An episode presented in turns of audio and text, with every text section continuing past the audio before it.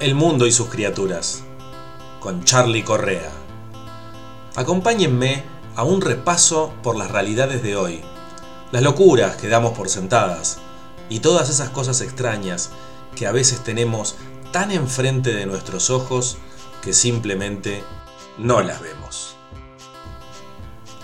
Capítulo 4. Tiempos interesantes. Hola, hola. Siempre es un placer estar de nuevo frente al micrófono e imaginarme un colectivo incierto de gente escuchando esto mientras hablo. Yo sé que justo en este momento en que estoy hablando no hay nadie del otro lado porque estoy grabando. Pero en definitiva, eh, la imaginación es una fuerza poderosa, que puede incluso, como en este caso, construir realidades que hoy, ahora, no son, pero que sí serán mañana. Quizás por eso los niños imaginan tanto, ¿no? Porque es la forma en que están construyendo los cimientos del futuro que van a tener. Aunque la vida siempre, siempre nos lleve por caminos insospechados. En cualquier caso, es indispensable mantener viva la imaginación. Y en esto yo creo que no es importante la edad, creo que tenemos que imaginar siempre. Diseñar en nuestras mentes nuevos mundos, abrir múltiples posibilidades. Porque, como escribió Shakespeare, estamos hechos del mismo material que los sueños.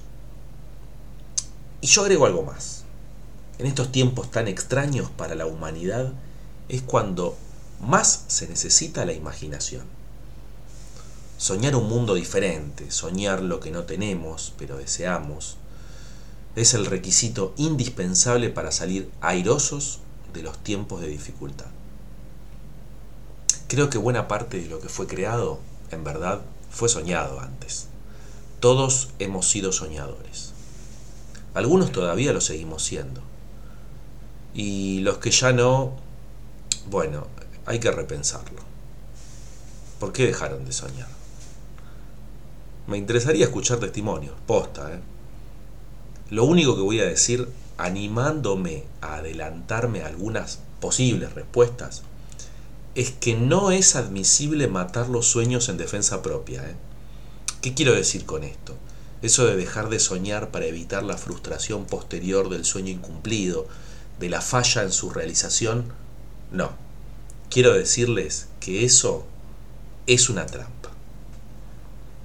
La falsa sensación de seguridad del conformismo, de la falta de imaginación que nos sostiene a la hora tal como está y nos lleva a no conflictuarnos con él, en una suerte de resignación anestesiada. No, no funciona. Créanme que no es por ahí. No al menos para ustedes los que me escuchan. Porque si han tomado conciencia de la situación, si pudieron darse cuenta del mecanismo negatorio de nuestros anhelos, entonces ya es tarde. Sería algo así como ser Adán en el paraíso y comer del fruto del árbol del bien y del mal, pero pretender después hacer como si nada. No se puede. Yo recomiendo en estos casos tomar coraje, respirar profundo y mandarse nomás a soñar. A imaginar otras posibilidades, otras vidas, otras actitudes, otras elecciones. No sé, animarse. No importa el resultado, no se trata de ganar o perder. Nada se pierde igualmente, sino todo lo contrario. Quizás, aunque no lleguemos a concretar nuestros anhelos, seguramente podremos dar pequeños pasos hacia ellos. Baby steps, como dicen los ingleses. Y en definitiva, toda transformación empieza con un primer paso.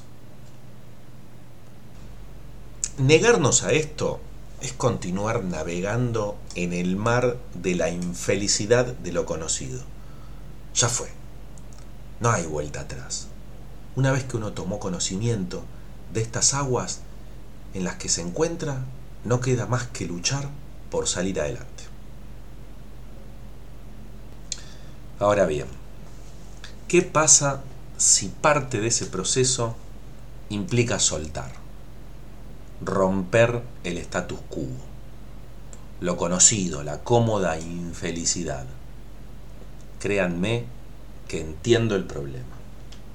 Da vértigo de solo imaginar la situación. Como esto no es un podcast de autoayuda, no voy a salir con técnicas de superación o recetas para el éxito, si es que existe tal cosa, en verdad. Solo me animo a ensayar una recomendación. Siempre tengan un plan, y si pueden tener dos o tres, mucho mejor. Baby steps y planificación. Todo lo que puedo aportar. Más allá de eso, solo puedo transmitirles algo más. Una oculta y remota convicción. Creo que somos parte de un orden implícito.